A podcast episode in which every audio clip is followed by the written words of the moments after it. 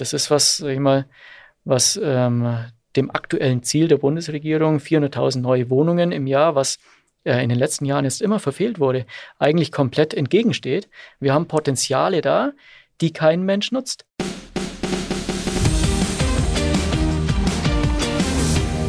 Herzlich willkommen zum Sport Unites Podcast von Laureus Sport for Good.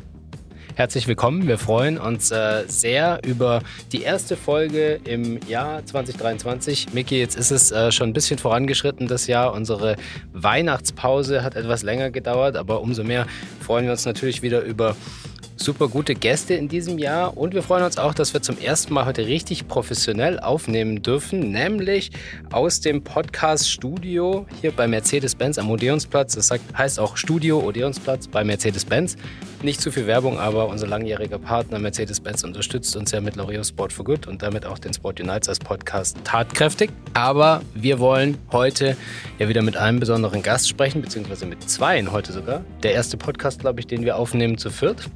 Und zwar mit Tabea Gehring auch aus unserem Team, aus dem Team von L'Oreal Sport for Good und mit Dr. Markus Steinhauser oder Markus Steinhauser. Du darfst gleich sagen, wie du dich lieber bezeichnest.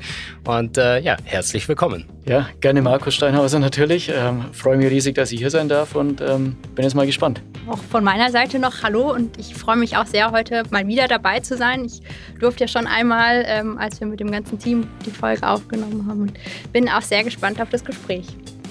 Genau, ähm, wir werden heute über verschiedene Themen sprechen. Natürlich geht es wie immer auch um den Sport und die Bedeutung des Sports für Persönlichkeitsentwicklung, aber auch für die Gesellschaft. Ähm, es geht vor allem aber auch um eine besondere Partnerschaft, die wir mit Markus und seinem Unternehmen, äh, der Wohnraum AG, eingegangen sind mit L'Oreal Sport for Good und ähm, ja, grundsätzlich auch das Thema Impact Investing, was äh, dich ja auch umtreibt, lieber Markus. Und ähm, ich würde sagen, in dem Sinne direkt rein in die erste Folge des Sport Unites Podcast in 2023.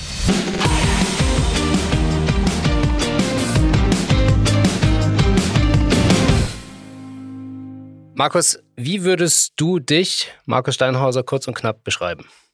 Ich schaue immer ganz gern nach ähm, Opportunitäten ähm, und habe, glaube ich, eine ganz ähm, äh, ein gutes Gespür in den letzten Jahren dafür irgendwo entwickelt, was interessant sein könnte. Ich habe irgendwie in meinem Kopf so eine, eine, Vision, die ich in Zukunft gerne mal umsetzen würde und suche mir so nach und nach die Bausteine dazu zusammen. Und ich glaube, da habe ich ein ganz gutes Gespür dafür, weil so langsam jetzt der Zeitpunkt kommt, wo viele dieser Bausteine der letzten Jahre irgendwo zusammenkommen. Und da ist mein Fokus halt immer so ein bisschen auf das Thema Nachhaltigkeit und geht auch in die Richtung sozialen Nutzen stiften. Und, äh, und ja, ich glaube, da ähm, habe ich, wie gesagt, ein gutes Gespür entwickelt in den letzten Jahren. Die ähm, logische Frage jetzt ist natürlich, äh, wir würden gerne mehr über deine Vision erfahren. Meine Vision ist eigentlich, dass man gemeinsam mehr erreichen kann. Was ich halt immer sehe, sind viele Einzelkämpfer, die am Markt irgendwo unterwegs sind in ganz verschiedenen Branchen. Und das Interessante ist ja, wenn man die Leute irgendwo zusammenbringt, ähm, um dann eben was Größeres zu erreichen ähm, und, äh, und in der Gemeinsamkeit eben äh, in der Lage ist, mehr eine größere Wertschöpfung auch zu betreiben. Und da sehe ich meine Vision irgendwo darin, äh, klar, äh, mein Steckenpferd ist natürlich das Thema Wohnen, aber das Wohnen umfasst ja ganz viel. Ähm, das umfasst Energiethematiken, es um, umfasst äh, soziale Komponenten, es umfasst äh, Ernährung, Gesundheit, Bezahlbarkeit von Wohnraum und äh, das ist so meine Vision, dass das irgendwann zu einem, zu einem Zeitpunkt mal zusammenkommt, aber wirklich auch großflächig, dass man einfach großflächig hier irgendwo auch einen Nutzen stiften kann und, und jeder da irgendwo auch davon profitiert. Ja, du hast ja schon gesagt, ähm, die Dinge richtig zusammenbringen und äh, das ist ja auch unser Thema. Nicht umsonst heißt der Podcast von uns Sport Unites Us und irgendwo hat uns ja auch der Sport zusammengebracht. Ähm, kennengelernt haben wir uns gar nicht äh, im Rahmen eigentlich äh, der Wohnraum AG, worüber wir heute ja so sprechen, sondern auch ähm, über ein anderes Unternehmen, mit dem Laureus schon zusammenarbeiten darf, mit Organic Garden. Ähm, das heißt, du bist, wie du gerade sagst, auf ganz vielen Baustellen unterwegs. Ähm, kannst du uns einen kurzen Einblick geben, wie es überhaupt dazu kam? Also ich meine, wie wird man, sage ich mal, jetzt einfach Investor, Unternehmer in so vielen verschiedenen Bereichen? Ja, der Grundstein, den, der wurde damals eigentlich so in meiner Promotion gelegt. Äh, äh, gar nicht beabsichtigt, eher unbeabsichtigt, sondern ich hatte da eben die Möglichkeit, ähm, mit äh, vielen interessanten Unternehmern und Menschen zu sprechen und habe das dann natürlich danach genutzt, äh, um bestimmte Themen dann äh, für mich, die für mich interessant waren, äh, stärker zu forcieren. Insbesondere natürlich hier der Immobilienbereich. Das war so dieses erste Thema. Und dann ergeben sich natürlich viele Anknüpfungspunkte, wo ich sage, hey, Wohnen ist interessant, aber irgendwie ist das Energiethema ja auch, spielt ja eine Riesenrolle, wenn es um, um, um das Thema Wohnen geht. Ähm, dann spricht man mit den Leuten vor Ort, unterhält sich mit den Mietern, unterhält sich aber auch mit den Gemeinden, mit den Kommunen und so weiter und merkt dann, hey, es gibt noch ganz viele andere Themen, die irgendwo wichtig sind. Wie, wie kann ich eine Wertschöpfung vor Ort betreiben? Ähm, beispielsweise, wie kann ich, ähm, was kann ich machen, dass es den Menschen, die in den Wohnungen wohnen, irgendwo besser geht, vielleicht auch gesundheitlich besser? Und dann ist natürlich Ernährung ein wesentlicher Bestandteil. Ähm, so kam es dann letztendlich auch irgendwo zu Organigarden. Und so gibt es halt viele kleine Bausteine, die sich meistens aus irgendwelchen Gesprächen oder aus interessanten äh, Kontakten dann ergeben und ähm, wo ich mir dann denke, hey, das, das wäre wieder so ein, so ein cooler ähm, Ansatzpunkt, den man, den man vielleicht irgendwo in dieses Gesamtkonzept mit einbauen könnte.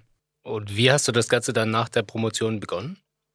Ähm, eigentlich in Verbindung mit der Vermögensverwaltung. Mein äh, Vater, der hat schon immer in der Vermögensverwaltung, also ursprünglich auf der Bank gearbeitet, dann irgendwo mal bei einem Vermögensverwalter. Ähm, wollte natürlich, dass ich nach dem Studium dann zu ihm komme. Das war immer so sein äh, großer Traum. Ich war jetzt nie der Vermögensverwalter eigentlich und ähm, habe dann gesagt, ja, es ist, natürlich alles interessant und er hat sich da riesig was aufgebaut in den letzten Jahren. Ähm, es wäre dennoch schade, das irgendwo nicht vielleicht in anderer Weise auch weiterzuführen und auch zu nutzen. Und dann hatte ich eben gesagt, ja, wir können gern irgendwo zusammenarbeiten, und, ähm, aber ich würde gern mein, meinen eigenen Bereich mitbringen. Und ähm, für mich der erste logische Baustein war damals eben der Immobilienbereich, weil ich gesagt habe, ja gut, viele Investoren, ähm, die für die Vermögensverwaltung interessant sind, sind auch alle irgendwo stark in Immobilien investiert. Und wieso machen wir das nicht als ersten, als ersten Teil der Zusammenarbeit und schauen dann mal, wie es funktioniert. Und äh, es hat uns beiden riesig Spaß gemacht, meinem Vater und mir. Und so hat sich das halt nach und nach dann weiterentwickelt. Die Frage jetzt auch von Seiten der Hörer, wann war denn das dann? Also wie lange gibt es deinen Part in der Vermögensverwaltung schon? Das war 2013 eigentlich. Ich kam, ich war recht lange in England drüben, ähm, elf Jahre. Bin dann 2013 ähm, von England zurückgekommen nach Deutschland damals mit meiner Freundin, jetzt Frau, ähm, weil wir gesagt haben, gut, wenn irgendwann mal Kinder kommen, dann, dann wären wir halt ganz gern näher bei der Familie. Äh, wobei uns England super gut gefallen hat und äh, ich liebe das Land einfach, ja, muss ich wirklich sagen. Aber wir wollten einfach nah bei der Familie sein, ähm, dadurch, dass wir eh relativ äh, eng zusammen äh, wohnen oder unsere Eltern eng, eng zusammen wohnen, äh, in räumlicher Distanz, sag ich mal, von fünf, sechs Kilometern ungefähr war dann für uns irgendwo die, die logische Konsequenz, dass wir uns da zumindest in der Nähe ansiedeln. Dann stellte sich natürlich die Frage, gut, was, was arbeiten wir jetzt, wenn wir, wenn wir zurückkommen? Und das war der Einstieg. Das war dann der Einstieg, ja. Also quasi zehnjähriges Jubiläum. Herzlichen Glückwunsch. Ja, danke. Stimmt. Wenn du jetzt auf diese zehn Jahre zurückblickst, ähm, was habt ihr denn gemeinsam bisher erreicht, dein Vater und du? Ich denke, wir haben äh, sehr viele interessante Leute und Investoren zusammengebracht, haben es geschafft, neue Konzepte irgendwo aufzusetzen, neu zu denken, vielleicht auch das Thema Investieren neu zu denken mit ähm, innovativen Konzepten, mit interessanten Businessmodellen. Ähm, und aus diesen verschiedenen Businessmodellen haben sich dann halt auch verschiedene Firmen und, und Neugründungen dann eben auch entwickelt, wie jetzt zum Beispiel eine Organic Garden AG oder eine Wohnraum AG oder eine Green Energy, wo wir dieses ganze Energiethema dann wieder für uns machen. Und von dem her kam da jetzt schon einiges hervor. Und äh, so langsam äh, erreicht es jetzt eben so ein Zeitpunkt, wie ich schon gesagt habe, wo, wo so diese verschiedenen Bausteine, die verschiedenen Rädchen immer mehr ineinander greifen. Und ähm, das macht einfach einen Riesenspaß, das auch zu sehen. Und die Investoren, die jetzt hier auch uns begleitet haben über die letzten zehn Jahre, ähm, äh, ich glaube, die sehen das jetzt auch so langsam, dass, dass dieses Gesamtkonzept jetzt irgendwo zusammenkommt. Das heißt, von Investorenseite gab es immer ein ziemlich großes Vertrauen in dich und deine Vision? Mhm, definitiv, ja. Ist das aber nicht äh, selbstverständlich, oder? Also es äh, ist jetzt wahrscheinlich nicht so leicht, Investoren äh, zu gewinnen und zu sagen, ich habe eine Vision, ähm, investier mal. Damals habe ich natürlich gerade in der Anfangsphase enorm davon profitiert, ähm, von dem Kundenkreis oder dem Netzwerk meines Vaters, das er sich über die letzten 40 Jahre dann aufgebaut hat. Ähm, natürlich immer auf engster Vertrauensbasis und das äh, ähm, das muss man natürlich erstmal schaffen. Und dann in den letzten Jahren haben sich eigentlich sehr viele weitere Kontakte dann eben daraus ergeben. Und ähm, wir sehen sie auch in unseren Projekten. Ähm, es sind auch immer wieder die gleichen Personen mit an Bord. Und, ähm, das ist natürlich dann schon ein großer Vertrauensvorschuss, den wir, den wir da bekommen. Wenn ich jetzt so zehn Jahre zurückblicke, dann war das äh, Thema Impact Investing noch nicht in aller Munde, so wie es heute ist. Ähm, seid ihr, wie seid ihr damals auf die Investoren zugegangen? Also habt ihr einfach gesagt, hey, das ist unsere Vision, wir wollen ähm, die Dinge besser machen, auch für die Gesellschaft besser machen? Oder wie seid ihr daran gegangen? Ja, ich würde mal sagen, das Thema Impact war jetzt so von erster Stunde eigentlich gar nicht wirklich das Thema. Das hat sich dann eigentlich über die, sagen wir, von 2013 bis 2014 15, 16 so nach und nach entwickelt mit den Projekten, die man dann eben irgendwo in die Hand genommen hat und, und angefangen hat umzusetzen. Aber das war nicht unbedingt ähm, der initiale Gedanke. Also wir sind damals gestartet mit einem ähm, Immobilienprojekt ähm, bei uns in der Region und da hatten wir eben einen großen Mandanten, der ähm, in so einem Projekt mehrere Wohneinheiten gekauft hat und dann kam die Idee, ja, es ist da eigentlich schade. Jetzt, jetzt, kaufst du da viele Wohneinheiten in einem Projekt und bist dann aber trotzdem mit vielen anderen Eigentümern irgendwo zusammen und hast dann doch nichts zu sagen. Und deinen Weg zu gehen oder, oder deine Visionen dann in dem Projekt umzusetzen, weil eben wahnsinnig viele andere Parteien auch mit dabei sind, mit ganz unterschiedlichen Interessenslagen. Ähm, und so war eigentlich der erste Gedanke zu sagen, hey, wie können wir das irgendwo effektiver gestalten? Wieso können wir nicht zwei oder drei Leute zusammenbringen, die irgendwo ein, ein ähnliches Mindset und auch eine ähnliche Strategie ähm, möchten mit der Immobilie. Aus der Konstellation dann es, es für die Investoren einfacher zu machen und, und deutlich effizienter zu machen und auch mit weniger Arbeit verbunden. Ja, und so nach und nach ähm, ging es dann halt immer mehr in diese Richtung Impact eigentlich, wo wir gesagt haben, hey, wir haben jetzt nicht nur die Immobilie oder wir haben jetzt nicht nur dieses ähm, Investment in, in Energie beispielsweise, äh, sondern können damit mit diesem Investment halt deutlich mehr erreichen, wenn wir es richtig machen und wenn wir es nachhaltig machen und wenn wir es ordentlich aufziehen. So mit einer langfristigen Haltestrategie dann eben auch, ähm, weil wir dann wirklich Veränderungen auch äh, lokal vor Ort äh, schaffen können. Was ist denn da so die Erfahrung von dir bezüglich der Erwartungshaltung der Investoren, die da in euch vertrauen? Weil das, was du jetzt alles ansprichst, sag ich mal, da ist ja viel potenzielle Rendite in alle Richtungen dabei. Das ist nicht nur finanzielle Rendite. Ähm, messt ihr das? Reportet ihr das? Ähm, das ist ja ein Thema, was für uns immer äh, wichtig ist und gar nicht so einfach oft, weil es ja teilweise auch weiche Faktoren sind.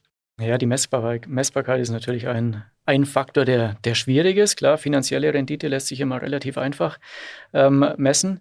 Die muss natürlich irgendwo immer vorhanden sein. Es will kein Investor irgendwo Geld verlieren.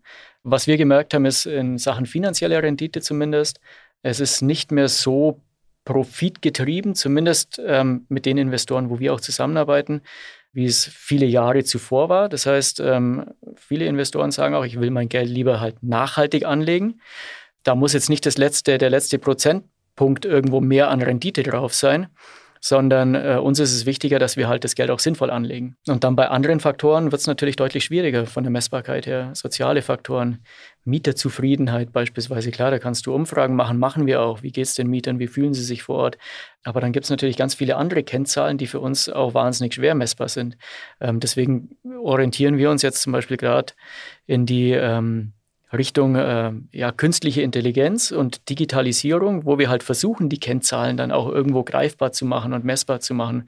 Versuchen hier wieder verschiedenste Kooperationen eben einzugehen mit Leuten, die sich halt in der Messbarkeit dieser Faktoren auskennen. Und ähm, was wir halt merken, es gibt halt ähm, gerade in dem Bereich auch keine Standards irgendwo am Markt oder keine ähm, vorhandenen Zahlen. Wie, wie lässt sich soziales Engagement messen oder wie lässt sich ähm, Bildung messen? In einem, in einem Wohnportfolio oder in einem Gebiet oder wie lässt sich Gesundheit messen? Das ist natürlich alles schwer und das sind halt irgendwo Erfahrungswerte, mit denen wir jetzt versuchen zu arbeiten und die dann irgendwo umzusetzen, vielleicht in einem digitalen Modell, um zu sehen, welche Maßnahmen haben dann letztendlich auch welche Wirkung. Klar, es gibt vielleicht auch viele Sachen, die wir versuchen umzusetzen, die dann nicht den gewünschten Effekt haben. Das heißt, du suchst im digitalen Segment für die künstliche Intelligenz jetzt neuen Partner oder entwickelst du das selber? Wir versuchen es selber zu entwickeln. Ich habe es geahnt. mit, mit Partnern. Ja. ja, aber sind dann natürlich auch wieder auf, auf, Menschen angewiesen, die sich damit auskennen, weil ich bin jetzt nicht derjenige, der am Computer sitzt und dann ähm, irgendwas programmiert. Ähm, da braucht man natürlich dann die Leute dazu, die sich, die sich auskennen. Das sind dann aber dann eben enge Partner, die dann bei uns eben auch in der Firma oder in den verschiedenen Unternehmungen mit verankert und verwurzelt sind. Und was wir reinfließen lassen können, das Ganze ist halt eben dieses operative Know-how. Das heißt, dieses wirkliche Fachwissen, also nicht von Programmierseite, sondern eben ähm, von Arbeitsseite, das heißt ähm, äh, aus dem Immobilienbereich oder aus dem Energiebereich oder aus dem täglichen Doing und der Umsetzung sozialer Komponenten oder Konzepte. Und da bringen wir das Wissen mit und, und das müssen wir halt irgendwo versuchen, dann digital darzustellen und, und auch irgendwo messbar zu machen. Jetzt äh, schaue ich rüber zu Tabea. Ähm, ich habe schon bei dem Thema England an Tabea denken müssen. Du hast ja auch einige Zeit, ähm, ich glaube, in Brighton verbracht und ähm, dich dort ja auch äh, in der Uni schon mit dem Thema Sport for Development auseinandergesetzt. Äh, dieses ganze Thema Messbarkeit in dem Bereich. Ich meine, wir wissen von Seiten Laureus Sport for Good, wie schwierig das ist, aber ist das auch auf wissenschaftlicher Seite in der Uni dort ein Thema?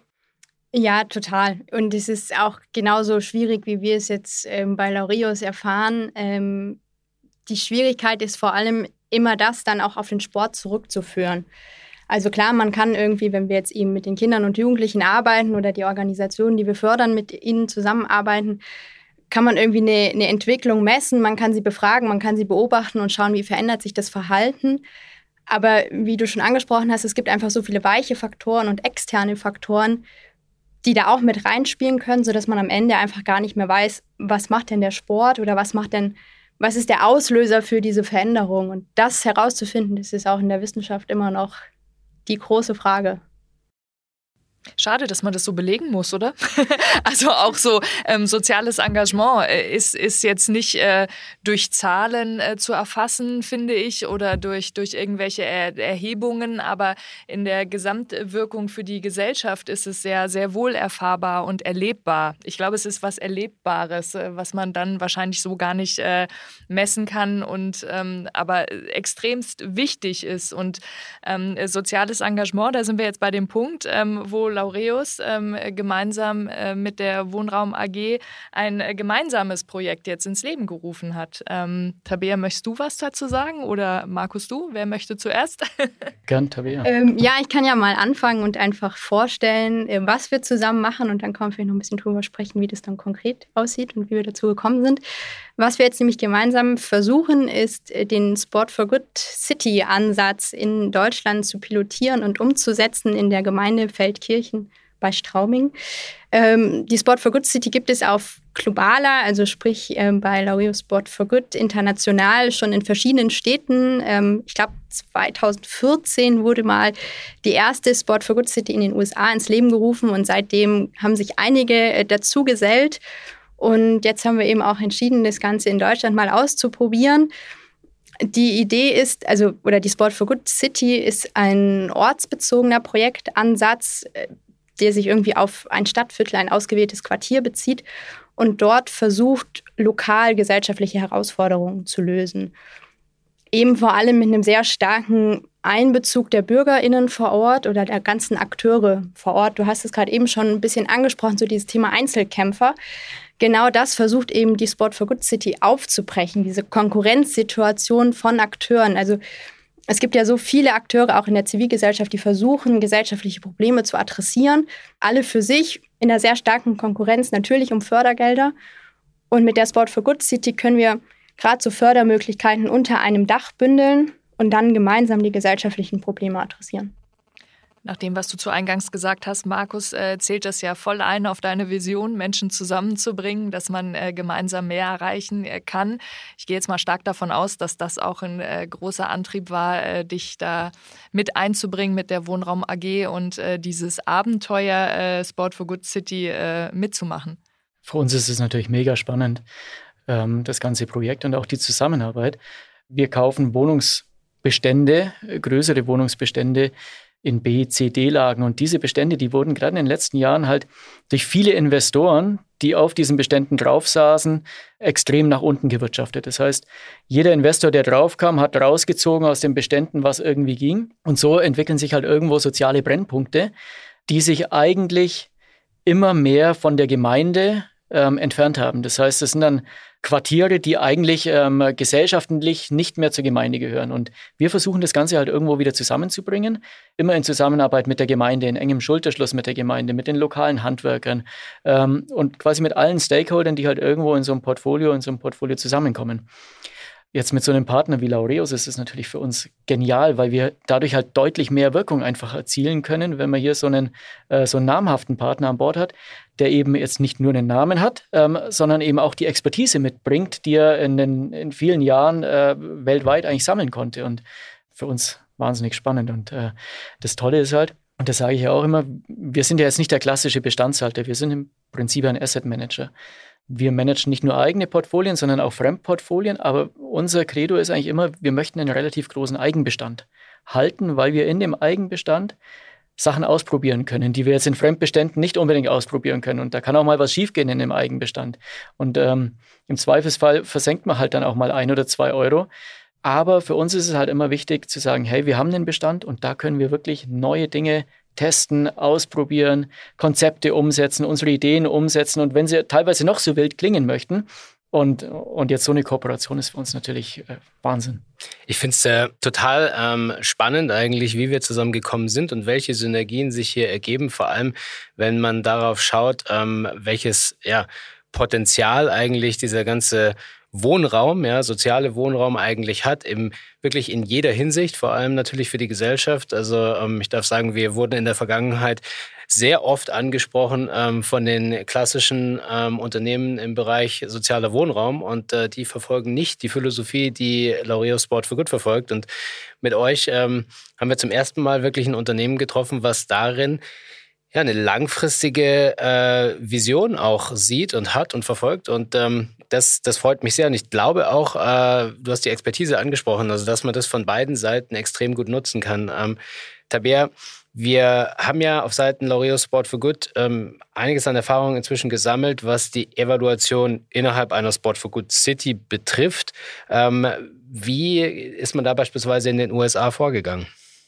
Ähm, was man vor allem festgestellt hat in den letzten Jahren, ist dieses Thema ich nenne es mal Koalitionen, die sich bilden, also dieser Zusammenschluss von den Organisationen, die vor Ort schon aktiv sind und mit Kindern und Jugendlichen oder Seniorinnen und Senioren zusammenarbeiten. Also dieser Zusammenschluss von den Akteuren, dass der hat schon sehr viele Potenziale und Synergien freisetzt um eben eine Zielgruppe besser zu erreichen und dann auch mehr Wirkung zu entfalten. Also das, was ich gemeint habe mit, dass man irgendwie so viele Menschen unter diesem Dach und auch also Menschen und, und Finanzen unter dem Dach der Sport for Good City äh, vereinen kann. Also das ist schon auch die Erkenntnis, die man einfach beobachtet hat und darüber natürlich dann auch eben die Wirkung ähm, in der Gesellschaft bei den Kindern und Jugendlichen erzielen konnte.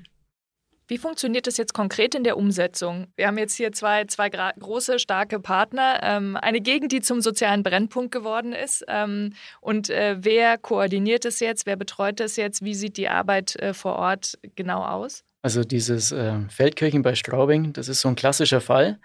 Ich hole da vielleicht ein kleines bisschen aus. Äh, als wir damals als Investor dieses äh, Portfolio angekauft haben, da sind wir auf... Ähm, große Aversionen der Gemeinde natürlich gestoßen. Ähm, verständlicherweise, weil das Portfolio in den letzten Jahren relativ oft durchgehandelt wurde. Das heißt, ähm, die Mieter in den Portfolien, die waren halt irgendwo Ware. Jeder, wie beschrieben, hat irgendwo versucht rauszuziehen, ähm, was möglich ist, äh, hat Mieterhöhungen und so weiter durchgesetzt. Ähm, und die Gemeinde hatte einfach auch Panik davor, wenn jetzt der nächste Finanzinvestor eben draufkommt auf dieses Portfolio ähm, und wieder genauso agiert wie alle anderen davor. Und äh, das hat schon mal ähm, knapp eineinhalb, zwei Jahre gedauert, bis wir wirklich ähm, das Vertrauen aufbauen konnten, auch gegenüber der Gemeinde, denen auch glaubhaft darstellen konnten, dass wir eben da sind, um auch da zu bleiben ähm, und auch bereit sind, Geld in so ein Portfolio reinzustecken. Nicht immer nur rauszuziehen, sondern wirklich Geld reinzustecken. Und so haben sich nach und nach so die ersten kleineren Projekte, Gemeinschaftsprojekte jetzt ergeben oder ergeben sich gerade so, sind gerade so in der Anfangsphase bis hin zu einer wirklich langfristigen Quartiersentwicklung, wo es darum geht, ähm, Freiflächen zu entwickeln auf dem Portfolio. Teilweise vielleicht ein oder zwei Bestandsgebäude, vielleicht sogar irgendwann mal ähm, abzureißen und dort neue äh, Gebäude hochzuziehen. Also so wirklich eine Kombination aus Erhalt des Altbestandes und wirklich Verbesserung des Altbestandes in allen möglichen Richtungen, baulich, energetisch, strukturell, bis hin wirklich zur Entwicklung von, von neuem Wohnraum. Das ist jetzt gerade so, sage ich mal, in der Anfangsphase, ähm, wo so nach und nach so die ersten kleinen Projekte jetzt mit der Gemeinde eben nach oben kommen und, und so langsam wie so zarte Pflänzchen quasi ähm, anfangen zu wachsen. Und Jetzt natürlich mit Laureus dann an, an Bord. Ähm, da rannten wir natürlich bei der Gemeinde offene Türen ein. Die konnten sie überhaupt nicht glauben und, und haben gesagt, ja Wahnsinn, hier jetzt bei uns in unserer kleinen Gemeinde ist natürlich klasse. Und für uns ist es natürlich wieder so der nächste vertrauensbildende Baustein auch, auch, gegenüber, auch gegenüber der Gemeinde, dass die jetzt sagen, hey, dann sind wir auch bereit, hier wieder mehr zu geben. Und das ist halt irgendwo so ein Geben und Nehmen, ähm, äh, das so langsam wirklich äh, auch Fahrt aufnimmt. Und, und ich glaube, da kann was richtig Tolles daraus entstehen. Das heißt, dass vor Ort jetzt auch für die Kinder und Jugendlichen nicht so viele Angebote da sind, ähm, dass nicht so viel investiert wurde in der Vergangenheit? Jein. Ähm, also tatsächlich in der Gemeinde selbst, also in Feldkirchen, gibt es erstaunlich viele Angebote und ähm, auch viele Vereine, sehr starke ehrenamtliche Strukturen, viele Beteiligungsprozesse. Also es ist, ist wahnsinnig viel an Struktur da und ich war auch sehr überrascht. Ähm, aber dieses ausgewählte Quartier, dieser Wohnpark, in dem wir dann arbeiten werden, der ist eben ein bisschen außerhalb ähm, des, des Gemeindekerns und auch so ein bisschen dadurch abgeschnitten, sage ich mal, von diesen Angeboten, die die Gemeinde eigentlich hat, ähm, beziehungsweise die BewohnerInnen in dem Wohnpark nehmen die Angebote einfach nicht an. Und das ist jetzt auch so ein bisschen quasi unsere Aufgabe, unser, unser Anknüpfungspunkt, wo wir jetzt reingehen und eben das versuchen zusammenzubringen und da auch den Menschen im Wohnpark wieder die Teilhabe zu ermöglichen und sie näher an die Gemeinde dran zu bringen. Genau, ja. Es, es gibt die Gemeinde und es gibt den Wohnpark, wie es Tabea auch sagt. Und ähm, so war das in den letzten Jahren immer. Und ja, der Versuch ist eben, beides zusammenzubringen. Und dafür bietet ja eigentlich die Gemeinde auch genau die Voraussetzungen. Deswegen ist es auch für die Sport for Good City so spannend, jetzt da mal den Fall zu haben und zu nutzen. Jetzt auch gerade, wenn man irgendwie Feldkirchen dann in einer Reihe mit New York, London und Hongkong äh, hört, ähm, ist es natürlich irgendwie ein bisschen anders. Andere Gegend, deutlich kleiner, aber die perfekten Voraussetzungen, um das auch dann vielleicht gerade im ländlichen Raum mal zu nutzen.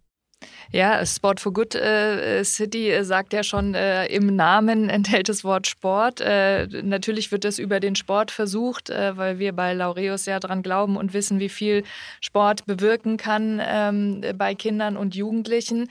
Ich habe gehört, Markus, du bist auch sehr sportlich. Das ist immer Ansichtssache, ja. Naja, ich hab, äh, man, hat mir, man hat mir zugetragen, dass so der ein oder andere Triathlon doch schon absolviert wurde. Ja, ja, genau, ja. Also doch schon sehr sportlich. Ich war eigentlich seit Kindheit immer im Vereinsleben irgendwo aktiv, früher in der Leichtathletik und dann halt irgendwann ähm, hat sich das mal in Richtung Triathlon dann orientiert. Ähm, ja, und jetzt ist es halt eher Freizeit, Hobbysport. Ich versuche mich halt irgendwo noch fit zu halten, ähm, so einigermaßen, wie es halt geht und wie es mit, ähm, wie es mit der Arbeit auch vereinbar ist. Ähm. Kannst du das für dich, äh, für dein Leben bestätigen, ähm, dass Sport einem viel, viel mehr gibt als äh, körperliche Betätigung? Ja, definitiv. Ähm, für mich war Sport eigentlich immer so der wesentliche Ankerpunkt im, im Leben. Also alles außenrum war, war toll, aber Sport war eigentlich immer so dieser zentrale Punkt, weil über den Sport, ähm, eigentlich über den Sport habe ich egal wo ich war, ob das jetzt England war oder ob es äh, daheim war in, äh, im Allgäu ähm, oder dann, als ich wieder ins Allgäu zurückkam nach, ähm, nach 15 Jahren, ähm, war das eigentlich für mich immer der zentrale Punkt, wo ich meinen Freundeskreis drum aufgebaut habe. Also für mich war der Sport eigentlich immer der essentielle Teil. Und darum hat sich eigentlich so alles, äh, alles entwickelt und alles aufgebaut. Ich würde tatsächlich gerne von deiner sportlichen Seite auch nochmal auf die Sport for Good ähm, City zurückkommen und einfach mal fragen, wenn ich euch beide so anschaue, was äh, würdet ihr sagen, ähm, wo soll das Ganze in, ähm, ich bin jetzt einfach mal groß, in zehn Jahren stehen? Also was wäre so die Vision? Ich meine, vielleicht Markus, ähm, du hast dir sehr viele Gedanken schon über das Quartier gemacht. Für uns ist es ja, sag ich mal, ein bisschen gelernt, auch aus anderen Städten. Also für mich wäre ein Traum, dass das äh, Quartier in zehn Jahren irgendwo dasteht, dass wir natürlich neben den ganzen baulichen und strukturellen Themen und, und, und Aufgaben, die es da auch noch zu lösen gibt, ähm, wirklich ein Quartier haben, das voll integriert ist in die Gemeinde, wo die Leute eben nicht nur die Bewohner des Quartiers dann in der Lage sind, Sportangebote, die es dann vielleicht irgendwann vor Ort geben wird, wahrzunehmen, sondern aufgrund der Freiflächen und eigentlich alles, was wir vor Ort haben, der Gegebenheiten, dass wir hier wirklich auch Sportstätten vielleicht entwickeln oder auch Bildungsstätten entwickeln, wo nicht nur die Bewohner des Quartiers hinkommen, sondern wo wirklich auch die Bewohner der Gemeinde oder sogar auch äh, aus Straubing von, von außerhalb dann auch reinkommen und somit das Quartier quasi ein integraler Bestandteil wird, der Gemeinde aber auch vielleicht größerflächig gesehen ähm, im Landkreis ähm, Straubing. Und du hast jetzt ja neben dem Sport auch das Thema Bildung angesprochen. Ähm, Tabea, das ist ja für viele Außenstehende oft gar nicht so äh, leicht nachzuvollziehen. Wo ist jetzt irgendwie der Unterschied zwischen Sport und Sport for Good? Ähm, kannst du da vielleicht einfach nochmal einen Einblick geben? Weil ich glaube, zur Einordnung des ganzen Projekts ist das sehr hilfreich. Mhm. Klar, ja, bei Sport for Good machen wir eben mehr als nur die Bewegung und der Sport wird eher so als naja, einerseits als Zugangsmöglichkeit zu einer eher schwierig zu erreichenden Zielgruppe genutzt. Das heißt, der Sport ist einfach ein Magnet. Kinder und Jugendliche bewegen sich für gewöhnlich gerne, auch wenn sie vielleicht nicht immer die Möglichkeit haben.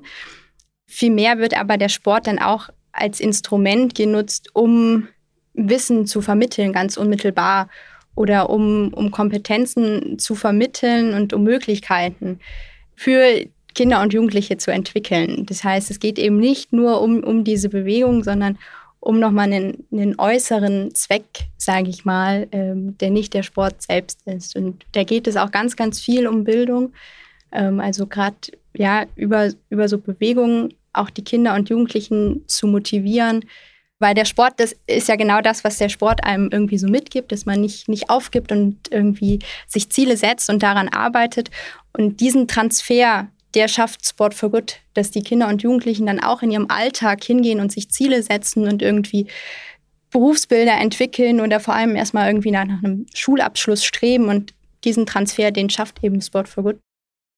Um äh, jetzt, sag ich mal, diese Ziele, jetzt haben wir von den Zielen für, von, den, von den Kindern oder von den jungen Menschen gesprochen, aber auch die Ziele, die wir gemeinsam hier verfolgen, ähm, die wollen wir ja in zehn Jahren noch irgendwie dokumentieren können. Ähm, Markus, ihr habt ja diesbezüglich auch ein sehr spannendes Projekt, was ähm, grundsätzlich ja zum einen die Auswahl auch von diesen ähm, ich sag mal jetzt mal Portfolien betrifft oder diesen, diesen Investitionsmöglichkeiten und auf der anderen Seite dem, was ihr da erreichen wollt. Ähm, kannst du uns da ein bisschen mit auf die Reise nehmen?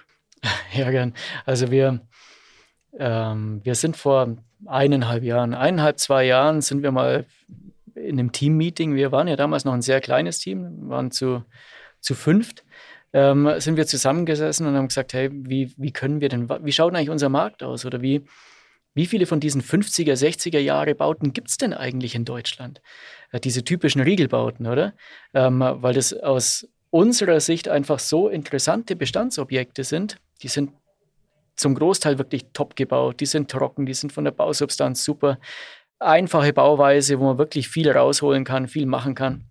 Die sind aber oft schlecht gemanagt. Und wir sehen das ja eigentlich. Alle Portfolien, die wir angekauft haben in der Vergangenheit, die waren extremst schlecht gemanagt. Die hatten vielleicht eine Hausverwaltung drauf, nichts gegen eine Hausverwaltung, aber die Portfolien, da bedarf es einfach einer, einer Weiterentwicklung um die Potenziale auch, auch zu schöpfen, ähm, die, in, die in den Portfolien stecken. Und ähm, dann kamen wir auf die Idee, hey, es wäre doch total interessant, wenn wir einen Algorithmus hätten, ähm, der uns mal alle 50er, 60er Jahre Bauten in Deutschland raussucht. Und den haben wir dann entwickelt, diesen Algorithmus. Und ähm, der sucht jetzt nicht nur die, identifiziert eben nicht nur die Gebäude, ähm, sondern clustert die halt nach bestimmten Gruppen, Zusammengehörigkeiten und so weiter ähm, und gibt uns auch äh, eine ganze Reihe an Daten eben zu den Gebäuden selbst. Das heißt, was ist denn der Preis, was ist denn das Vermietungsniveau, ähm, was ist denn der Energieverbrauch von den Gebäuden und so weiter. Also er zeigt uns quasi diesen Ist-Zustand an. Und äh, für uns ist es natürlich immer interessant zu wissen, äh, wir haben jetzt einen Ist-Zustand, aber uns interessiert ja eigentlich das Potenzial, das drin steckt in diesen Liegenschaften. Äh, das heißt, wenn ich jetzt ein Portfolio habe, also mehrere Gebäuderiegel zwischen 200 Einheiten oder 200 Einheiten, 500 Einheiten, egal eigentlich in welcher Größe, und weiß, okay, das steht aktuell so da, ähm, und dann aber erfahren kann, über einen Algorithmus idealerweise, was ist denn das Potenzial, das eigentlich drinsteckt in diesem Gebäude? Dann ähm, kann man im Prinzip mit einem Knopfdruck deutschlandweit eigentlich sehr schnell sehen, ähm, was ist denn das Potenzial aller 50er, 60er Jahre Bauten, die momentan vielleicht zum Großteil einfach schlecht gemanagt sind. Was, was kann ich denn da rausholen an neuer Wohnfläche, einfach auch beispielsweise durch ähm, Neuvermietung der Leerstände. Was sind denn da überhaupt für Leerstände vorhanden? Was für ein Aufstockungspotenzial gibt es denn beispielsweise? Was für ein Nachverdichtungspotenzial gibt es beispielsweise? Ähm, wie stehen diese Portfolien sozial da? Und wenn ich dann in der Lage bin, bestimmte Maßnahmen zu messen über einen bestimmten Zeitraum, kann in unseren eigenen Portfolien, kann ich das dann natürlich replizieren ähm, auf andere, im Prinzip auf alle Portfolien in Deutschland in gewisser Weise und kann dann sagen, hey, ähm, wir haben die Portfolien, aber baulich, strukturell, energetisch, sozial und was weiß ich, was noch für Kennzahlen steckt dieses Potenzial in diesen Gebäuden drin. Das ist was, sag ich mal, was ähm, dem aktuellen Ziel der Bundesregierung, 400.000 neue Wohnungen im Jahr, was äh, in den letzten Jahren jetzt immer verfehlt wurde, eigentlich komplett entgegensteht, weil wir einen immensen Bestand an Gebäuden haben, der einfach nicht genutzt ist. Wir haben Potenziale da, die kein Mensch nutzt. Und das ist ja eigentlich schon fast, ich sage jetzt mal, ähm, Eigentum verpflichtet, heißt es ja immer so schön. Ähm, von dem her ist es ja fast schon, ein Verbrechen ist sehr hart gesagt, aber die Potenziale irgendwo nicht zu nutzen. Fahrlässig. Fahrlässig, ja. Äh, genau. Absolut. Das klingt ja so, als ähm, wäre das eigentlich, sag ich mal, so dieser Algorithmus, äh, so eine Basis, wo du eigentlich alles einspeisen kannst, ähm, was jetzt äh, von Interesse ist. Du hast jetzt sehr viel, wenn man natürlich ähm, aus deinem Geschäft heraus über die Bausubstanz, über die, das Portfolio gesprochen, aber eben auch über die soziale Wirkung und Entwicklung dort in diesen Quartieren. Tabea, also in deiner idealen Welt, sag ich mal, wenn wir jetzt auf so ein Tool noch zugreifen könnten, was würden wir da integrieren? Also vor allem diese ganzen Sozialraum, Sozialstrukturdaten. Also Bildung hatten wir gerade eben schon das Thema. Das heißt, man würde auf jeden Fall noch irgendwie das Thema Schulen mit reinnehmen. Welche Schulen sind in der Umgebung? Ähm, vielleicht auch das Thema Infrastruktur, Sportvereine. Das heißt, kommen die Menschen, die vor Ort ähm, leben, kommen die auch irgendwie zu den Schulen, zu Sportangeboten oder zu anderen kulturellen Angeboten. Und man kann natürlich auch Daten mit reinnehmen, wie Kriminalitätsraten. Ähm, oder auch generell sich einfach anschauen, welche Menschen leben dort irgendwie mit Migrationshintergrund aus sozial einkommensschwachen Familien. Und dann hätte man einen ziemlich starken Datensatz, der uns auch nochmal helfen würde, wenn wir über das ganze Thema Wirkung sprechen, weil wir haben dann einen enormen Grunddatensatz, der es uns erlauben würde, wenn wir dann in so ein Quartier, in ein Viertel reingehen und dort mit so einem Sport for Good City Ansatz arbeiten, können wir genau das vergleichen. Wir haben dann einen riesen Datensatz, wo wir über die Zeit, wo wir quasi dort zur Intervention sind, einfach das beobachten können, also diese Entwicklung in den Daten beobachten können. Und damit hätten wir so ein bisschen dem Problem entgegengewirkt, den ich eingangs gesagt habe, dass wir diese ganzen externen Faktoren gar nicht so gut beobachten können, wenn wir über die Wirkung von Sport for Good sprechen. Also nicht Sport for Good City, sondern Sport for Good sprechen. Weil dann haben wir diese externen Faktoren, die wir auch beobachten können. Wir haben diesen Sport for Good Ansatz oder Sport for Good City Ansatz und dann kann man einfach über, keine Ahnung, fünf oder zehn Jahre einfach schauen, wie hat sich das Gesamte entwickelt und dann hat man einen riesen Datensatz, aber auf jeden Fall auch äh, einen guten Datensatz, um über Wirkungsmessung zu sprechen. Dieses Ziel werden wir auf jeden Fall konsequent gemeinsam verfolgen und ähm, ich würde mal sagen, so Zielsetzung auch, dass wir mit der lieben Bürgermeisterin von Straubing-Feldkirchen oder aus der Weltstadt Straubing-Feldkirchen dann ähm, irgendwann äh, oder spätestens in zehn Jahren auch in der äh, deutschen Hauptstadt ähm, Berlin mal sitzen und zeigen, was kann eigentlich die Politik mitbewirken, wie können wir über den Sport in Verbindung mit der Privatwirtschaft wirklich auch gesellschaftliche Herausforderungen angehen. Weil äh, ich denke, so wie es gerade beschrieben wurde, mag es für den einen oder anderen auch sehr technisch klingen, aber ich denke, am Ende ist es ja wirklich, ähm, sind es die grundlegenden Themen, die uns alle beschäftigen. Ähm, Bildung, Arbeitslosigkeit, ähm, Zukunftschancen. Und äh, da ja, freue ich mich auf alles, was kommt und vor allem ähm, ja, auf diese Zusammenarbeit mit euch, Markus.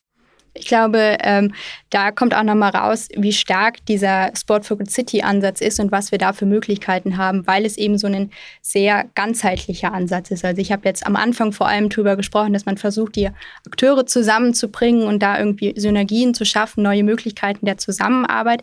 Das heißt, wir haben hier vor allem ich nenne es mal eine Strukturmaßnahme, die Menschen aus der Zivilgesellschaft, aus der Wirtschaft, aus der Politik, Verwaltung und, und wen es sonst alles irgendwie gibt, die zusammenzubringen Aber das ist ja nur der eine Teil der Sport for Good City. Und dann haben wir ja eben diese Sport for Good Maßnahmen, die dann von den Akteuren und den Bürgern vor Ort mitentwickelt werden, die genau darauf abzielen, diese lokalen gesellschaftlichen Probleme zu lösen. Jetzt in Feldkirchen ist es irgendwie diese Abgeschnittenheit, sage ich mal, der Menschen ähm, und irgendwie ein bisschen ja, nicht so richtig äh, teilzuhaben. Ähm, und da können wir dann wiederum Maßnahmen entwickeln, die genau dieses Problem beheben. Das heißt, wir haben einen sehr ganzheitlichen Ansatz, um gesellschaftliche Herausforderungen zu lösen. Und das ist ja auch diese Pilotidee letztlich, die da drin steckt, ähm, was sowas dann bewirken kann. Oftmals ist es ja nicht nur die räumliche Abgrenzung äh, von den äh, benachteiligten Kindern und Jugendlichen, sondern auch das finanzielle Background, ähm, weil alle Vereine, die es so gibt, äh, vielleicht fragt sich jetzt der ein oder andere Hörer, Hörerin, ähm, ja, aber wenn da eine Vereinsstruktur vor Ort gegeben ist, warum dann noch was Neues initiieren? Weil eben diese Vereine Geld kosten, Mitgliedsbeiträge sind und viele Kinder und Jugendliche auch davon abschrecken, überhaupt Kontakt aufzunehmen. Und diese Barriere gilt es zu durchbrechen und neue Wege zu ebnen. Wobei auch das vielleicht noch als Zusatz, wie die Sport for Good City funktioniert. Die Idee ist eben nicht Neues ins Leben zu rufen und zu entwickeln, sondern wir wollen uns schon auf die Strukturen draufsetzen, sage ich mal, die es vor Ort gibt. Also gerade in einer Gemeinde wie Feldkirchen, wo es eben schon auch starke ehrenamtliche Strukturen gibt, die gibt es nicht oft. Also gerade in den Städten hat man das nicht mehr so oft. Und genau das soll eben genutzt werden, dass man eher dann dorthin geht, auch wir jetzt gerade als, als Laureus ähm, so ein bisschen das, das Gerüst auch bilden, eine Stütze sind, um so das Ganze zu ermöglichen und dann aber eher die Menschen vor Ort zu empowern, vielleicht auch mal über den Tellerrand hinaus zu gucken, darüber hinaus zu gucken, was sie bisher versucht haben und neue Ideen mitzuentwickeln und da den Sport for Good Ansatz so ein bisschen reinzubringen. Aber gerade in der Gemeinde, wo es eben schon viele Vereine gibt, nochmal was zusätzlich zu bilden, ist vermutlich eher kontraproduktiv, sondern da ist tatsächlich so diese Besonderheit, man nutzt alles, was vor Ort ist, man nutzt auch die Expertise vor Ort, aber entwickelt das einfach gemeinsam noch ein bisschen weiter, dann eben einfach mehr zu erreichen. Aber entwickelt es in die Richtung, dass es eben für die, die nicht so viel äh, finanziellen Background haben, äh, nutzbar ist? Genau, um genau ihnen den Zugang zu Sport und Bewegung zu ermöglichen und um eben alle anderen gesellschaftlichen Probleme, die es gibt, ähm, einfach auch mit zu adressieren und dann eben über diesen Sport auch hinwegzugehen. Also einfach diesen Sport für Good-Gedanken da mit reinzubringen. Markus, jetzt seid ihr ja neben der Gemeinde ähm, Straubing-Feldkirchen der erste Partner, der sich hier auch finanziell committed hat, ähm, wirklich äh, seinen Beitrag zu leisten für diese Sport for Good City. Mit was für Partnern arbeitet ihr sonst zusammen, wenn ihr Quartiere entwickelt? Also wir versuchen immer lokale Partner mit an Bord zu holen. Es ist natürlich auch so eine, so eine Gegebenheit, die wir, die wir feststellen in den Portfolien, die wir in der Vergangenheit angekauft haben oder, oder feststellen konnten, dass gerade die sozialen Handwerksbetriebe, soziale Gewerke, äh, äh, örtliche Gewerke, lokale und äh, lokale Handwerksbetriebe, lokale Gewerke und so weiter ähm, aus den Portfolien herausgedrängt wurden ähm, und quasi durch irgendwelche lizenzierten Unternehmen ähm, von Großkonzernen ersetzt wurden. Und das ist eigentlich so unser erster Ansatzpunkt. Also wir versuchen auch, die Gegebenheiten vor Ort irgendwo zu nutzen, lokale Gewerke, ähm, lokale Vereine, lokale Partner irgendwo mit an Bord zu holen. Ähm, jetzt mit Laureus ist natürlich so, dass sag ich mal, der erste wirklich große überregionale Partner, den wir dann auch mit reinbringen können. Wir sind ernährungsseitig jetzt äh, gerade an einer ganz interessanten Geschichte dran. Ähm, ist jetzt noch nicht zu 100 Prozent spruchreif, aber dass wir hier auch wirklich vor Ort ähm, ernährungstechnisch äh, ganz interessante neue Konzepte schaffen können, ähm, wo es dann äh, günstige Mahlzeiten ähm, aber wirklich vollwertige, tolle Mahlzeiten gibt, die aber noch einen anderen Effekt eben mit sich bringen, wo wir das Thema Lebensmittelknappheit ähm, oder Lebensmittelverschwendung ähm, entsprechend auch äh, bekämpfen oder angehen können. Und da sind wir jetzt auch gerade in der, in der Phase, dann eben auch mit einem Partner zu kooperieren, der ähm, jetzt nicht äh, unbedingt lokal ist. Aber wir versuchen das dann natürlich auch wieder lokal darzustellen und, und äh, entsprechend eben äh, Leute vor Ort dann eben auch mit einzubinden. Ja, ich meine, wir leben ja auch äh, mit Laureus Sport for Good von Partnerschaften und versuchen ja auch die Stiftung sag ich mal, so aufzubauen, dass sie als Plattform leben kann, ähm, dass sich Synergien ergeben, dass wir gemeinsam einfach die Gesellschaft besser machen. Und ähm, dementsprechend möchte ich das Ganze auch so ein bisschen als Aufruf nutzen. Also wenn jetzt ähm, Unternehmen aus der Region ne, das hören und sagen, ja, das macht absolut Sinn, weil wir brauchen in Zukunft Arbeitskräfte, wir brauchen gut ausgebildete Leute ähm, und wir haben hier irgendwie äh, immer weniger, weil ja, ländlicher Raum, viele wandern in die Städte ab etc., ähm, dann ähm, können Sie sich sicher gerne bei, bei euch melden, Wohnraum AG oder auch bei uns. Und ähm, wir stellen alle Kontakte her und äh, ich möchte einfach betonen, wir sind offen für Partnerschaften, ähm, Konkurrenz. Äh, ja, manchmal belebt es ja auch das Geschäft, aber in dem Fall geht es, denke ich, darum, dass wir gemeinsam mehr erreichen können und das sollte auch das Ziel sein. Wir haben eine Kategorie bei uns im Podcast und zwar das Dingsterbumster von Laureus. Ähm, ich weiß nicht, ob du die, äh, die äh, ähnlich lautende Fernsehsendung aus den 80ern, 90ern äh, noch kennst. Auf jeden Fall haben wir ähm, Kinder und Jugendliche aus den von Laureus geförderten sozialen Sportprogrammen gebeten, uns Begriffe zu erklären. Und ähm, wir spielen dir jetzt äh, drei Erklärungen eines Begriffes äh, vor, den du bitte erraten möchtest. Ähm, ich spiele dir alle drei hintereinander vor, du kannst in Ruhe überlegen und dann ähm, die richtige Antwort sagen. Das ist das Dingster Bums von Laureus. Freut sich bei dieser Sache, man ist selbstfreudig. So fühlt man sich, wenn man einen Trick beim Skaten geschafft hat. Das ist man, wenn man eine Eins geschrieben hat. Stolz. Ja, sehr gut. Jeder unserer Podcast-Gäste, das sehen unsere Zuhörerinnen und Zuhörer ja leider nicht, haben immer Riesenbammel vor diesen Begriffen. Aber Stolz ist ja ein ähm, gutes Stichwort auch. Ähm, gibt es jetzt äh, seit, äh, sag ich mal, deinem Start in der Vermögensverwaltung und vielleicht auch Wohnraum AG ist ja ein Thema nur, aber gibt es etwas, worauf du da stolz bist? Ja, gibt's. Ähm, also ich bin eigentlich jeden Tag stolz, wenn ich ähm, ins Büro gehe ähm, und sehe, was wir für ein cooles Team jetzt inzwischen haben und ähm, welche Leute ihre, ich sage jetzt mal, Lebenszeit dafür opfern, um, um ähm, für, für das Projekt Wohnraum auch äh, entsprechend ähm, einzustehen. Und ähm, das erfüllt mich dann schon mit Stolz, weil ich sage, hey, so cool, jetzt hast du da so coole Leute irgendwo zusammengebracht und, ähm, äh, und die brennen alle für die Sache.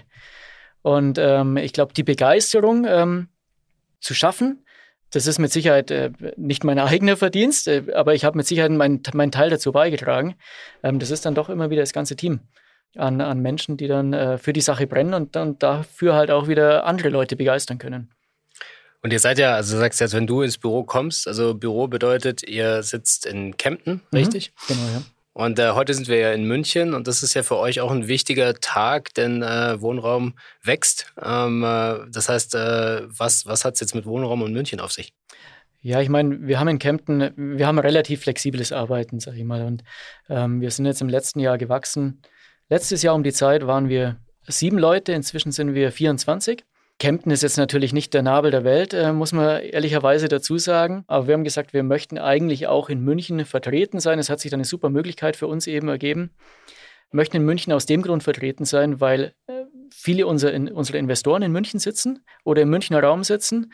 Ähm, und auf der anderen Seite natürlich äh, potenzielle neue Mitarbeiter, auch in München sitzen. Ähm, da kann man natürlich auf äh, extrem viel Expertise zugreifen aus dem Münchner Raum und, ähm, und da muss man natürlich dann auch irgendwo als Unternehmen die Möglichkeiten äh, bieten, ähm, äh, den potenziellen Münchner Mitarbeitern einen äh, Arbeitsplatz auch, auch bereitzustellen. Gibt es denn hier auch in München so 50er, 60er Jahre Gebäude, die das Potenzial hätten äh, zu wachsen? Gibt es extrem viele mit Sicherheit. ah, ich dachte, ihr hättet das vielleicht mit eurem Algorithmus schon ausgelotet. Ähm, ja, wir haben uns bisher auf die äh, BCD-Lagen konzentriert, aber in kleinen innerstädtischen Lagen ähm, gibt es massive Potenziale, natürlich. Also das heißt, äh, BCD heißt automatisch äh, nicht innerstädtisch, weil ich finde, dass es ja jetzt auch in Großstädten durchaus Lagen gibt, die jetzt äh, nach meiner Auffassung her eventuell nicht als A und B klassifiziert werden würden. Also wir sind ähm, bisher nicht in den Großstädten vertreten ähm, mit unseren eigenen Portfolien vor Ort oder mit unseren eigenen Portfolien sondern haben uns da auf die, auf die Randgebiete eigentlich äh, konzentriert ähm, und auf die kleineren Städte.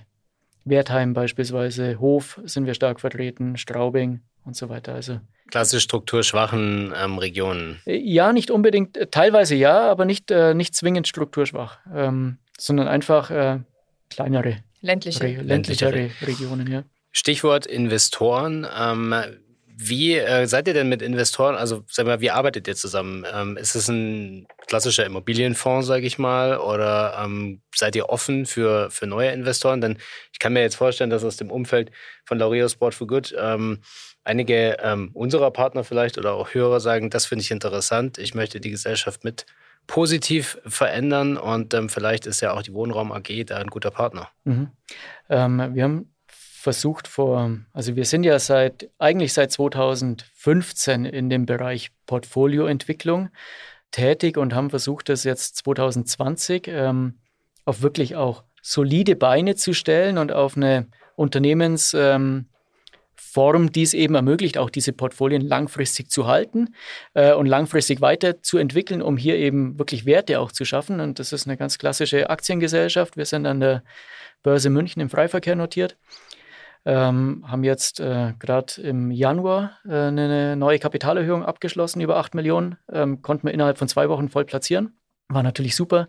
Ähm, wahnsinnig viele unserer Bestandsinvestoren sind wieder mitgegangen. Aktuell setzt sich die Aktionärstruktur eigentlich maßgeblich aus einigen Familien zusammen und ein Teil der, der Aktien sind im Free Float. Also faktisch sind alle im Free Float, aber sagen wir mal, ein ein Teil davon ist wirklich auch inzwischen von, von Aktionären, die wir nicht persönlich kennen. Aber es ist alles noch sehr familiär und klar, wir suchen natürlich immer nach interessanten Partnern, ähm, die eben diese unsere Einstellung auch irgendwo teilen und auch äh, sagen, hey, wir möchten hier irgendwo langfristig investiert sein, weil nur so macht es Sinn. Das ist jetzt keine spekulative Aktie, wo ich sage, jetzt ähm, kaufe ich und verkaufe ich. Wir haben, muss man ehrlich äh, auch dazu sagen, keinen massiv großen Handel ähm, bei uns in der Aktie. Wie gesagt, äh, weil bisher eigentlich alle Aktionäre, wo bei uns investiert sind, die halten die Aktie eigentlich am liebsten und, und schauen halt, was, was, dabei, was dabei rauskommt. Und auch jetzt wieder bei der Kapitalerhöhung konnte man feststellen, dass eigentlich ähm, nahezu die komplette Kapitalerhöhung durch Bestandsaktionäre aus, ausplatziert wurde. Ähm, was für uns natürlich auch ein, riesen Vertrauensbeweis wieder ist. Ja, ich denke, Langfristigkeit ist immer äh, wichtig in dem, ähm, ja, in diesem Thema, ja, auch in unserem Thema über äh, in einem Sprint werden wir das alles nicht lösen. Das ist schon ein Marathon. Und ähm, ja, wir freuen uns auf den Marathon mit euch. Ähm, kommen wir zu unserer letzten Kategorie. Ähm, die fleißigen Hörer des Sport Unites als Podcast kennen Sie schon. Und zwar geht es um das ähm, Sport for Good Artwork. Und es geht darum, dass äh, jeder unserer Gäste gebeten wird, einfach, sag ich mal so, seinen ähm, ja, sein, sein Lebensmotto ähm, auf ein Blatt Papier zu schreiben und äh, dann zu beschreiben. In dem Sinne würden wir uns sehr freuen, ähm, von dir dein Lebensmotto zu hören. Ähm, kurze Erklärung vielleicht noch. Wir werden alle, ja, Motti, sagt man, alle, alle äh, Lebensmottos ähm, der Gäste zusammenfassen und in einem Kunstwerk ähm, zusammenführen und äh, dann für den guten Zweck versteigern. Klasse. Also mein Motto ist, äh, Wert hat, was bleibt.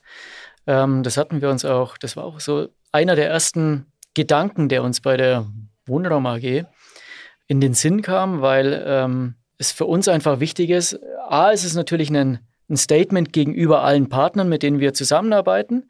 Ähm, und B, ist es äh, auch für uns, sage ich mal, wirklich so ein Anreiz, zu sagen, hey, wenn wir irgendwo was machen und uns einbringen, dann äh, muss das immer mit dem Ziel sein, dass es langfristig ist und dass es nachhaltig ist. Ähm, und von dem her Wert hat, was bleibt, für uns ein ganz wichtiger Satz.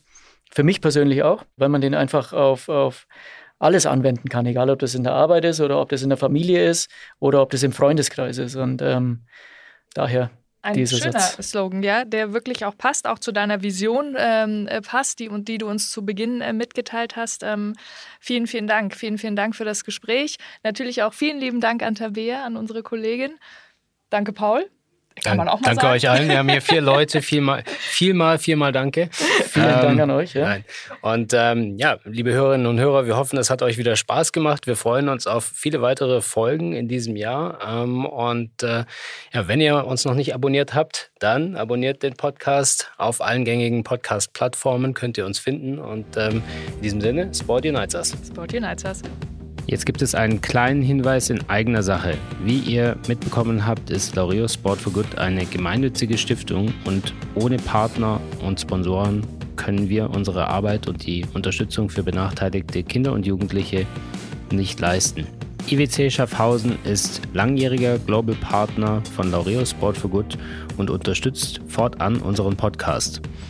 Die Schweizer Uhrenmarke bringt jedes Jahr eine Sonderedition zugunsten von Laureus raus und hat aktuell ihre neueste Uhr veröffentlicht. Es ist bereits die 15. Sonderedition und in diesem Jahr gibt es eine Pilot's Watch Automatic Edition Laureus Sport for Good. Ganz stilecht im typischen Laureus-Blau und zwar diesmal nicht nur das Ziffernblatt, sondern auch das Armband. Mehr dazu in den Show Notes. Schaut es euch an und wir freuen uns, wenn euch die Uhr gefällt. Mehr über die Uhr und über unsere Partnerschaft mit EWC Schaffhausen findet ihr in den Show Notes. Der Sport Unites Podcast von Laureus ist eine Produktion von Maniac Studios.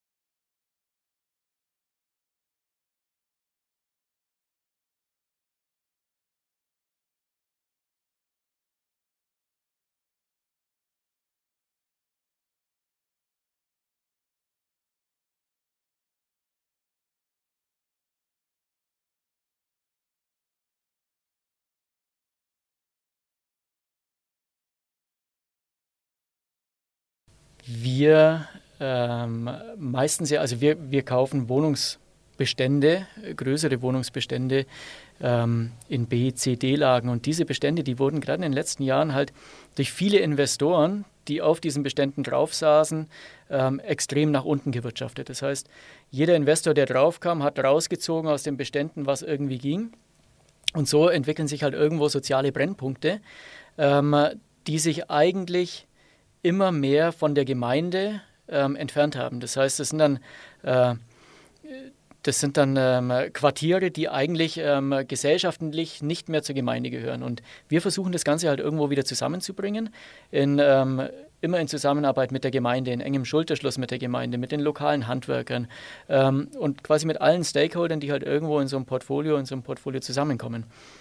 Ähm, und Jetzt mit so einem Partner wie Laureus ist es natürlich für uns genial, weil wir dadurch halt deutlich mehr Wirkung einfach erzielen können, wenn man hier so einen, äh, so einen namhaften Partner an Bord hat, der eben jetzt nicht nur einen Namen hat, ähm, sondern eben auch die Expertise mitbringt, die er in, den, in vielen Jahren äh, weltweit eigentlich sammeln konnte. Und äh, für uns wahnsinnig spannend. Und äh, das Tolle ist halt, und das sage ich ja auch immer, wir sind ja jetzt nicht der klassische Bestandshalter, wir sind im Prinzip ein Asset Manager.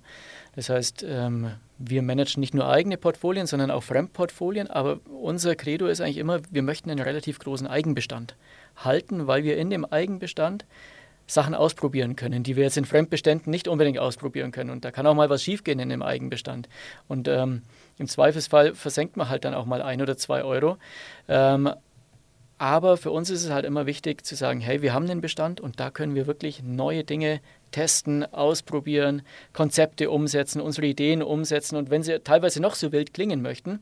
Ähm, und, und jetzt so eine Kooperation ist für uns natürlich äh, Wahnsinn.